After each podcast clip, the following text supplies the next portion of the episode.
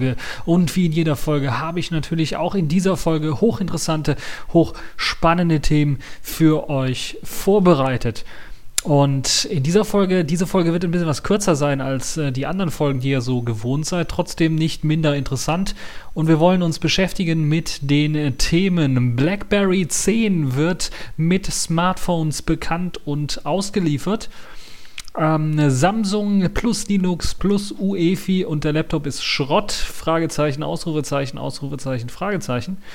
Lib-UPnP-Fehler sorgt für Sicherheitslücken bei Routern. Ihr seht, es dreht sich alles um das Thema ja, Sicherheitslücken und äh, Probleme. Aber zunächst einmal wollen wir uns ein bisschen mit der Firma RIM, also RIM, beschäftigen, die ihr BlackBerry 10 zusammen mit zwei Smartphones vorgestellt hat und dabei auch direkt vorgestellt hat, dass sie in Zukunft nicht mehr RIM heißen wird, sondern auch den Namen BlackBerry annehmen wird für die gesamte Firma. Vorgestellt wurden die zwei Smartphones, das bereits bekannte und auch bei der ersten Demo zu BlackBerry ähm, 10, also dem Betriebssystem, das auf den äh, neuen Smartphones laufen wird, gezeigte BlackBerry Z10, Z10 wollte ich eigentlich sagen, also Z10 zu Deutsch. Und dann auch noch das BlackBerry Q10. Und das Q10 ist tatsächlich ein BlackBerry, das auch mit einer vollständigen Querz- oder QWERTY-Tastatur ausgeliefert wird. In Deutschland wahrscheinlich dann mit einer Querz-Tastatur und so also dem klassischen äh, BlackBerry-Geräten äh, doch eher nahe kommt. Das BlackBerry Z10 wird dann doch eher so aussehen wie ein etwas breiteres iPhone oder wie ein etwas breiteres äh, Nokia Lumia oder Nokia N9. Und das Ganze soll halt eben dann mit dem neuen Betriebssystem BlackBerry 10 hm, ausgeliefert werden, das dann ja auch sehr deutlich, und deshalb habe ich das N9 jetzt äh, erwähnt, auch auf Wischgesten setzen wird, also auch komplett ohne irgendwelche Hardware-Tasten auskommt. Außer dem An- und Ausschalter ist das im Grunde genommen alles, ähm, was es an Hardware-Tasten gibt. Äh, noch eine Lautstärke-Wippe links oder rechts angebracht an dem Smartphone habe ich gesehen. Das war es aber auch schon. Und der Rest wird über dem 4,2 Zoll großen Display mit äh, HD-Auflösung dann gesteuert. Und das Ganze wird mit einem Dual-Core ausgestattet. Das ist, glaube ich, ein 1,4 GHz Dual-Core. Wenn ich mich nicht irre, müsste ich nochmal in den Artikel schauen zum BlackBerry Z10. Dort gibt es halt eben ganz genaue Daten, die ähm, auch hier ähm, Heise Mobil bereitstellt zu den Maßen, zum, zum System selber und eben auch, also noch einmal zur, zur Display-Auflösung ist äh, 1280 x 768, also kein, keine HD-Auflösung in dem Fall, ähm, aber kommt schon recht nahe dem 720p, was man so kennt. Ähm, und der Prozessor, lasst mich nicht lügen, irgendwo muss es auch stehen. Ich glaube, es ist ein äh, 1,4 GHz Dual-Core-Prozessor, der einem erlaubt halt auch äh, Kameraaufnahmen zu machen und das auch in voller HD-Auflösung dann äh, aufzunehmen. Und auch die Zweitkamera, die halt fürs Chatten genutzt werden kann, hat die Möglichkeit, ein 720p-Video zu erzeugen. Ansonsten wird das ganze System, wie man es äh, eben auch in der Demo schon gesehen hat, per Gestensteuerung gesteuert. Das heißt, man hat äh, das sogenannte BlackBerry Hub, das einem ermöglicht, äh, ganz kurz und mit dem sogenannten BlackBerry Peak einfach mal in Kombination aus einer App kurz rauszugehen und zu schauen, was gibt es für neue Twitter-Nachrichten, was gibt es für Nachrichten äh, in Sachen SMS und so weiter und so fort. Und dann kann man direkt in diese Nachrichten-App hineingehen und kann dann, wenn man fertig ist, zurück zu seiner vorigen App gehen. Das also eine Möglichkeit, äh, die in dem System mit drin steckt. Allerdings viel interessanter, wie ich finde, ist halt die, und das ist das, glaube ich, eine Premiere, jedenfalls so, die Möglichkeit, äh, den Business-Bereich, also ein, ein, den geschäftlichen und den privaten Bereich auf einem Smartphone zu trennen. Das gelingt jetzt hier nicht über zwei verschiedene SIM-Karten, interessanterweise, sondern soll über eine SIM-Karte die dann auch speziell, glaube ich, dann mit Hilfe der Firmen äh, die diese SIM-Karte dann ausliefern ähm, soll und der Firmen, die allgemein Blackberries in ihrer Firma einsetzen wollen, dann äh, bestimmte Software enthalten soll, bestimmte Freigaben für den Businessbereich in Sachen Software ähm, erhalten soll. Und so kann man halt ganz einfach in der Oberfläche einfach von einem Swipe von oben nach unten zwischen dem privaten und geschäftlichen Bereich, äh, Bereich umswitchen und sieht, sieht im geschäftlichen Bereich dann halt eben die E-Mails und die E-Mail-Konten vom geschäftlichen ähm, Kunden und so weiter und so fort. Und äh, das Tolle an dem ganzen System ist, dass diese beiden Bereiche nicht nur schnell umschaltbar sind, sondern dass die auch im System selber auf verschlüsselten Partitionen nebenher äh, oder nebeneinander liegen, so dass der eine nicht auf den anderen zugreifen kann und so dass das eine immer vom anderen geschützt ist, was sicherlich eine super Sache ist, wenn man das Handy verliert und man beispielsweise dort auch Geschäftsdaten drauf hatte und private Daten darauf hatte, äh, ist das sicherlich eine super geniale Sache, weil man dann äh, ja schon etwas länger bräuchte, um das Ganze zu entschlüsseln, um beide Sachen zu entschlüsseln. Und das ist sicherlich eine tolle Sache.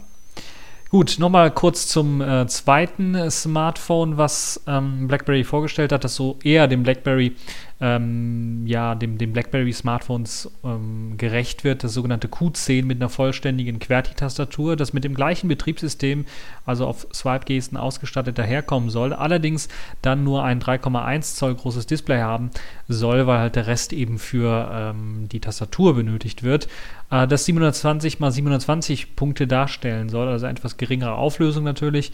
Es kommt allerdings auch mit einem Zweikern-Prozessor daher äh, mit 1,5 GHz. Also wird wahrscheinlich das Z10 auch mit 1,5 und nicht mit 1,4 GHz betrieben. Ähm, und 2 GB RAM sollen im Q10 verbaut sein und 16 GB äh, Flash-Speicher. Das Ganze besitzt auch einen Micro-SD-Slot, einen Micro-HDMI-Slot, NFC und eine Möglichkeit, äh, den Akku zu wechseln. Und das Ganze wird es dann auch, äh, kann ich äh, gerade noch zum Schluss sagen, in weiß und in schwarz erhältlich sein. Und zwar beide Modelle, also Q10 und Z10 in ähm, weiß und schwarz erhältlich.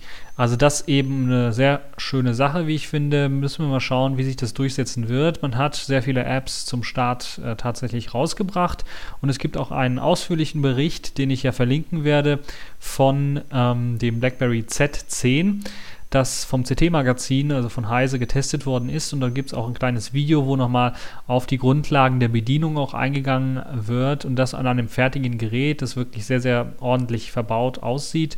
Und äh, müssen wir mal schauen, ob sich diese Gestensteuerung ein bisschen durchsetzt. Ähm, mich erinnert vor allen Dingen der Lockscreen so ein bisschen an äh, Sailfish OS, die ja ein ähnliches Design äh, verfolgt haben. Und auch die Gestensteuerung ist ja sehr nah an dem, was das äh, Sailfish-Team ja auch schon damals im, äh, zu, unter Nokia-Zeiten mit dem N9 gemacht hat. Und jetzt sicherlich auch dann äh, mit dem äh, neuen Sailfish-Smartphone dann genauso machen wird. Und ähm, ja, da müssen wir mal schauen, wie sich das weiterentwickeln wird. Insgesamt ähm, auf der Höhe der Zeit angekommen, würde ich sagen. Gerade mit diesem geschäftlichen äh, und privaten und das Trennen in separaten, verschlüsselten Partitionen können sie auf jeden Fall sehr stark punkten. So, genug zum zu diesem technischen Thema kommen wir zu einem anderen äh, Thema, das so äh, aufschreien ließ oder aufhorchen ähm, ließ. Und zwar ist das das Thema UEFI. Linux macht Samsung Notebooks kaputt. So hieß es zumindest bei Golem. Nun, Golem ist ja bekanntlich ähm, nicht immer so äh, seriös, sagen wir mal.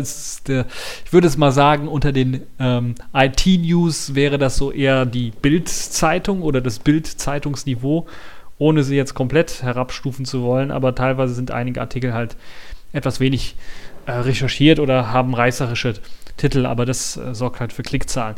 Nun ja, worum geht es eigentlich? Also es gibt einen kleinen Fehler, der jetzt entdeckt worden ist, der nämlich im Zusammenhang mit Samsung Notebooks diese unbrauchbar gemacht hat, indem nachdem UEFI eingeschaltet war und man mit äh, Linux gebootet hat, beziehungsweise dieses tatsächlich auch installiert hat.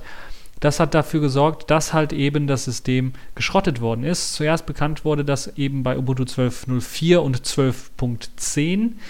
Ähm, betroffen sahen halt einige Samsung-Modelle, einige Notebooks und äh, man hat sich dann direkt auf die Fehlersuche begeben und es wurde sehr schnell eben an dem Samsung-Treiber, dem Samsung-Laptop-Treiber ähm, Kritik geäußert, dass der halt eben dafür sorgt, dass dieser Fehler auftritt Und äh, allerdings haben sich natürlich dann auch die Entwickler gemeldet, unter anderem Greg Crow Hartman, einer der Linux-Kernel-Entwickler, der dann direkt behauptet hat, ja, äh, als Samsung uns den Treiber damals gegeben hat, haben wir schon ein ungutes Gefühl gehabt und haben die dann extra, extra gefragt, ja, dass er da irgendwie im Speicher irgendwie äh, was rummacht, dieser Treiber. Ist das denn so genehm? Darf das? Ist das in Ordnung so? Und da gab es halt die Antwort, ja, ist in Ordnung. Es sollte kein Problem darstellen. Und ja, ein Jahr oder zwei Jahre später gibt es halt das Problem. Und so kann ich mir durchaus verstehen, weshalb natürlich die Linux-Entwickler dann sagen, ja, okay, wir haben den Treiber so von Samsung ausgeliefert bekommen, haben die sogar extra noch gefragt und die meinten, ja, ist alles okay. Und nun macht er halt Probleme so dass man sich so jetzt so das schwarze Peter-Spiel ähm, mit eingereiht hat natürlich. Aber ich kann es natürlich verstehen. Als Entwickler will man da auch nicht äh, sich irgendwie die Blöße geben und will sich äh, keiner Schuld bewusst sein. Gerade wenn es darum geht, äh, dass man hier mit, ne, mit einer Firma zusammenarbeitet. Also Samsung hat im Grunde genommen hier wahrscheinlich die größere Schuld, weil eigentlich dürfte das UEFI selber nicht kaputt gehen durch einen, äh, auch einen defekten Treiber im Betriebssystem. Äh, und das ist natürlich äh, eine Sache, die sicherlich behoben werden muss. Das heißt, die Firmware, das UEFI selber ist ähm, verbuggt und müsste eigentlich aktualisiert werden, damit halt dieser, dieses Problem nicht auftreten kann. Also war oder ist immer noch Vorsicht geboten bei den aktuellen Versionen, die man sich äh, herunterladen kann, unter anderem von Ubuntu. Bisher gab es das halt nur von Ubuntu den Bericht. Wie es mit anderen Systemen aussieht, anderen Linux-Distributionen ist noch ein bisschen was unklar. Äh, klar ist allerdings auch, dass Ubuntu oder Canonical sehr schnell reagiert hat und jetzt bereits auch schon erste Daily Builds rausgegeben hat, die eben, wenn man einen Samsung Laptop hat und UEFI aktiviert hat, dann diesen Treiber Samsung-Laptop deaktiviert.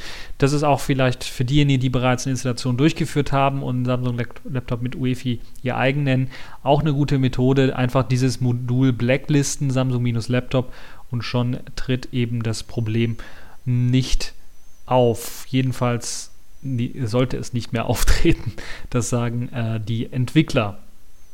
Dann gibt es auch noch eine Meldung, dass jetzt vor kurzem dann auch ähm, dann der äh, Bugfix in den Kernel mit eingeflossen ist. Also Linus Torvalds hat am Donnerstagmorgen dann eben zwei Änderungen in eben äh, den Hauptentwicklungszweig von Linux aufgenommen, die eben dieses Problem des Samsung-Laptop-Treibers äh, berücksichtigen und den nicht mehr aktiv schalten, wenn halt eben ein Linux per UEFI gestartet wurde.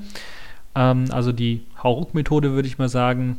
Ähm, und man geht damit natürlich auch ganz klar den Weg, Samsung, ihr müsst eure Firmware, euer UEFI deutlich äh, updaten und äh, eventuell dann noch was am Treiber machen. Äh, aber zunächst einmal muss natürlich die Firmware geupdatet werden, weil es ja noch nicht ganz klar, wenn diese Firma diese Lücke hat, dass man mit einem Treiber halt eben diese unbrauchbar machen kann, dann könnte das Problem ja auch unter anderen Betriebssystemen, unter anderem auch Windows, auch auftauchen, wenn halt eben irgendein Treiber dann äh, so etwas machen sollte. Insgesamt wird allerdings äh, dieses, dieser Patch dann in den Linux-Kernel 3.8 äh, reinfließen, aber auch die alten äh, Linux-Kernel-Versionen 3.0, 3.2, 3.4, 3.7 werden dann mit einem Patch oder mit diesem Patch eben ausgestattet, der halt äh, für UEFI dann die Sachen abschaltet oder diesen Treiber abschaltet, damit halt der keine Probleme macht. Also das so ein bisschen der Hintergrund zu der ganzen Treibergeschichte, dem ganzen Treiberwirrwarr und äh, den reißerischen Artikeln, dass eben äh, äh, ja, äh, Linux äh, Samsung-Geräte kaputt macht. Eigentlich unsinnig, ist halt nur die Kombination aus schwacher oder ja, schlechtem UEFI, kaputtem UEFI und eben äh, dem Treiber, der dazu sorgt. Ein ähnliches Problem, was äh, auch mächtig einschlug diese Woche, ist das sogenannte libUNP-UPnP, das eine Schwachstelle hat und das ja hunderte Routermodelle dann betrifft, weil libUPnP von Intel damals entwickelt worden ist und für Windows, Linux und macOS bereitgestellt worden ist und dann auch ja standardmäßig in Router natürlich verbraut worden ist. Und da gibt es eine Lücke, die fast im Grunde genommen alle Geräte betrifft ähm, die eben vor der Nummer 1617 ausgeliefert werden mit der Version libUPnP. Und ähm, das hat eben dafür gesorgt, dass man halt eben diesen äh, Router fernsteuern kann oder in den Router eindringen kann von extern, von, von der Webseite einfach eindringen kann durch die UPnP, also das Universal Plug and Play, was äh, ja in dem Router dafür sorgen soll, dass man Ports freischalten und weiterleiten kann äh, mithilfe von Software im lokalen Netzwerk, ohne dass man sich selber irgendwie immer auf die Routeroberfläche einloggen muss, um die Ports manuell freischalten zu können. Ähm, was natürlich sehr nützlich ist, gerade wenn es um so äh, Nicht-Computergeräte wie beispielsweise Smart TVs, Blu-ray-Player, Spielekonsolen und so weiter geht, die äh, sowas dann nutzen können, um Ports äh, freizuschalten und aufzumachen. Eine Lösung für das ganze Problem, falls ihr also jetzt unsicher seid, ist natürlich das UPnP erst einmal abzuschalten. Ähm, das wird die sicherste Lösung sein.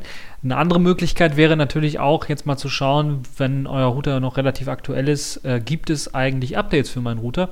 Kann es durchaus sein, dass jetzt eben eine lib-UPnP-Update gemacht worden ist, um eben dieses Problem zu beheben. Außerdem gibt es auch äh, Stellungnahmen von äh, der Deutschen Telekom und AVM. AVM bekannt für die Fritz-Geschichten, äh, also für die Fritz-Hardware, die beide sagen, dass sie von dieser Lücke nicht betroffen seien. Das heißt, äh, im Umkehrschluss gehe ich davon aus, dass sie halt entweder eine neuere libUPnP-Version benutzen oder eben gar kein libUPnP benutzen, sondern irgendeine andere Methode, um UPnP äh, bereitzustellen. Das ist also die Geschichte, da muss man also mal aufpassen, ähm, was das angeht. Da müsste man auch, glaube ich, auf der Höhe der Zeit äh, eben Updates machen oder Updates fahren. Weil es kann natürlich auch durchaus sein, dass einige Leute dann die, einige böse Leute dann tatsächlich diese Lücke ausnutzen und dann äh, ja über euren Router dann äh, Schand und Schund und Blödsinn machen. Und da wäre es natürlich schlecht, äh, weil ihr könnt dann verklagt werden und eventuell, wenn ihr auf einen ja, frechen Richter stoßt, der das Ganze ein bisschen anders sieht als ihr, könnt ihr sagen, ja, es war doch bekannt, diese UPnP-Lücke, warum haben sie es nicht abgeschaltet, warum haben sie nicht geupdatet? Und dann hat er euch am Schlawittchen. Und das ist natürlich so eine Sache, die nicht sehr schön ist. Deshalb empfehle ich euch ein Update machen oder falls ihr tatsächlich einen Router habt, der, äh, den das betrifft, dann tatsächlich das UPnP abzuschalten um tatsächlich auf der sichersten Seite zu sein. Ja, das so die ganz großen News in dieser Woche, die ich mir rausgepickt habe. Drei Themen, drei hochinteressante Themen. Das mit dem UEFI, das hat mich äh, tatsächlich interessiert und war interessant zu hören und zu lesen, dass viele gesagt haben, wozu brauche ich den Schrott? Warum nicht einfach das gute alte BIOS nehmen? Also ganz ehrlich, man muss natürlich sagen, ähm, das BIOS ist uralt und ganz zu Anfang, wo das BIOS eingeführt worden ist, also wo es mehr äh, wurde als das, was wir, äh, als das, was es ganz damals war, da gab es natürlich auch solche kleineren Bugs, würde ich mal sagen, die dann auch dazu führten, dass Systeme unbrauchbar wurden. Und da müssen wir natürlich jetzt mal schauen, äh, die ganze UEFI-Geschichte, das dauert natürlich auch, bis sich das jetzt zu einer Stabilität hervorgearbeitet hat, dass das Ganze dann äh, auch, äh, ja, sagen wir mal, auf einem äh, gleichen Stabilitätsniveau wie beim äh, BIOS dann angelangt ist. Zum einen ist das natürlich die Sache, zum anderen muss es halt auch einfach ein Update geben, weil das BIOS ist uralt und äh, basiert halt nicht mehr auf aktuellen Technologien und es mh, hat natürlich äh, das neue UEFI paar Nachwirkungen ja, oder paar ja, schlechte Einflüsse, wie beispielsweise das Secure Boot, äh, die Secure Boot-Geschichte, die aus meiner Sicht ähm, unsinnig ist, die dort zu implementieren, ist natürlich eine Sache, solange man es optional macht, habe ich da nichts gegen, könnte man durchaus machen, aber solange es halt dann äh, oder sobald es dann von den Herstellern standardmäßig irgendwie aktiviert wird und standardmäßig genutzt wird, dann muss es auch ordentlich funktionieren. Und das ist ja in dem Fall äh, mit Secure Boot oder ohne Secure Boot in den UEFI vom Samsung nicht möglich, weil halt eben ein Bug in dem UEFI drin ist. Und da müssen wir natürlich hoffen darauf, dass ähm, dieses UEFI und diese Probleme jetzt gerade auch bei Samsung dazu führen, dass äh, die Hersteller nochmal auf, auf, ihr UEFI schauen und es noch ein bisschen was verbessern, damit das Ganze dann äh, in Zukunft dann spannend äh, bleibt, was eben die Geschichten mit UEFI angeht, die Unterstützung von neuer Hardware angeht, was das Booten angeht, das sehr schnelle Booten und äh, was neue Technologien angeht, die jetzt auf UEFI setzen können. Insgesamt also ähm, doch, äh, sage ich noch, für die Leute, die sich vielleicht jetzt ein Gerät zulegen wollen, achtet darauf, dass ihr noch den Kompatibilitätsmodus bekommt äh, zum BIOS. Ähm, das ermöglicht euch dann auch, falls es Probleme mit UEFI gibt, die werden sicherlich im Laufe des Jahres, weil immer mehr Geräte eben mit UEFI ausgestattet werden, immer mehr Leute dann auch die Möglichkeit bekommen, das zu testen und auszuprobieren, sicherlich auch bekannt werden. Und deshalb solltet ihr darauf achten, dass es eben diesen Kompatibilitätsmodus noch gibt zum BIOS und äh, euch ein Gerät holen, das möglichst das noch bietet ähm, weil es halt altbewährte Technologie ist, die dann funktioniert und äh, dann, wenn das UEFI sich stabilisiert hat auf den verschiedenen Geräten, dann kann man natürlich komplett drauf wechseln. Es ist natürlich auch so, dass die Userland-Tools auch auf das UEFI angepasst werden müssen und dann natürlich dort sich auch stabilisieren müssen, also die einzelnen Betriebssysteme und die einzelnen Treiber natürlich eventuell auch. Ja, richtig spannend fand ich auch natürlich ähm, die Sache mit dem BlackBerry 10, also das ist eine super geniale Sache. BlackBerry, da hätte ich eigentlich nicht mit gerechnet, dass sie jetzt als erster vorbrechen. Ich hätte eher gedacht, dass es Sailfish oder Mozilla mit, mit dem Firefox S eher sein wird, dass die ähm, als erstes vorbrechen werden und ihr mm, ja, Smartphone rausbringen. Jetzt ist es RIM bzw. BlackBerry, wie es in Zukunft heißen wird. Und ja, das ist schon mal eine tolle Sache. Müssen wir schauen, wie sich das durchsetzen wird. Wenn es eben die Möglichkeit gibt oder halt immer noch Contests laufen, dass man äh, Android-Apps oder iOS-Apps auf BlackBerry 10 äh, portiert, hat man vielleicht einen Anreiz geschaffen, auch gerade äh, mit der Möglichkeit, ähm, persönlichen Bereich und, äh, und geschäftlichen Bereich voneinander zu trennen und das im Betriebssystem mit Verschlüsselung und so weiter und so fort. Das macht natürlich ordentlich viel Sinn und könnte dann BlackBerry wieder eventuell in die Firmen bringen oder erstmal in die Hände der Leute bringen, die das dann in die Firmen mitnehmen, weil äh, Exchange Support, CardDev, CalDev Support und den ganzen Kram, den man im Business auch braucht, Exchange ist da, glaube ich, sehr, sehr äh, wichtig. Äh, das hat ja damals äh, sogar das iOS äh, eingeführt, damit sie halt auch im Business-Bereich eine Chance haben. Das ist halt eine Sache, die BlackBerry von Hause aus sehr, sehr gut konnte. Und äh, das wird wahrscheinlich im BlackBerry 10 auch so sein. Eine Sache, die ich noch ergänzen möchte, ganz kurz zu diesem BlackBerry 10, ist, äh, dass die Leute, die noch das Tablet haben, also das BlackBerry Playbook, die können auch damit rechnen, dass es in Zukunft ein BlackBerry 10 Update dafür geben wird da die Software im Grunde genommen die gleiche ist im Hintergrund, sondern eigentlich nur die Oberfläche sich ein bisschen was verändert hat und ein paar Programme sich geändert haben, dürfte das also keinerlei Probleme geben. Es wird dann noch ein bisschen was angepasst an äh, die Tablet-Oberfläche, weil momentan halt eben die äh, Smartphone-Oberfläche natürlich dominierend ist im BlackBerry 10 Betriebssystem und da müsste halt eventuell die Tablet-Oberfläche ein bisschen was angepasst werden, beziehungsweise man nimmt die alte Tablet-Oberfläche und passt sie an das neue System an, setzt vielleicht QML hier und da an ein. Das ist äh, Übrigens auch eine der Programmiersprachen, die man dort äh, äh, verwendet, also QML, QtQuick. Das sind äh, die Sachen, worauf RIM setzt. Und das wird dann relativ spannend, wenn nämlich gerade auch jetzt Selfish, das ebenfalls auf diese Programmiersprache setzt, ähm, auf den Markt kommt. Wenn jetzt auch noch andere Geräte, OpenWebOS soll ja auch teilweise QML mit unterstützen, auf den Markt kommt. Und ähm, ja, da bin ich echt mal gespannt, wie sich das im Laufe des Jahres dann weiterentwickeln wird mit diesen Smartphones. Ja, das war es im Grunde genommen schon für diese TechView Podcast Folge. Ihr hört es sicherlich eine deutlich kürzere Folge, etwa halb so lang nur wie die normale Folge. Das äh, wird sich in Zukunft eventuell auch nicht ändern. Ich will die Folgen ein bisschen was kürzer machen, dafür die Themen etwas knackiger machen und äh, müssen wir mal schauen. Eventuell wird es auch wieder was längere Folgen geben. In dem Fall äh, fehlte mir ein bisschen was Zeit und äh, die Themen in dieser Woche waren nicht allzu spannend, aus meiner Sicht zumindest. Falls ihr allerdings spannende Themen habt, die ich mir unbedingt mal anschauen soll, dann könnt ihr das natürlich auch mal posten. Es gibt da natürlich eine Reihe Sachen, die bei mir noch auf der To-Do-Liste stehen, ähm, wo ich noch entscheiden muss, tue ich das in die TechView Podcast Folge oder tue ich das vielleicht in Radio Tux rein, weil bei Radio Tux wird es sicherlich etwas, äh, da hören ein bisschen was mehr Leute zu als hier beim TechView Podcast, aber da muss ich also nochmal schauen.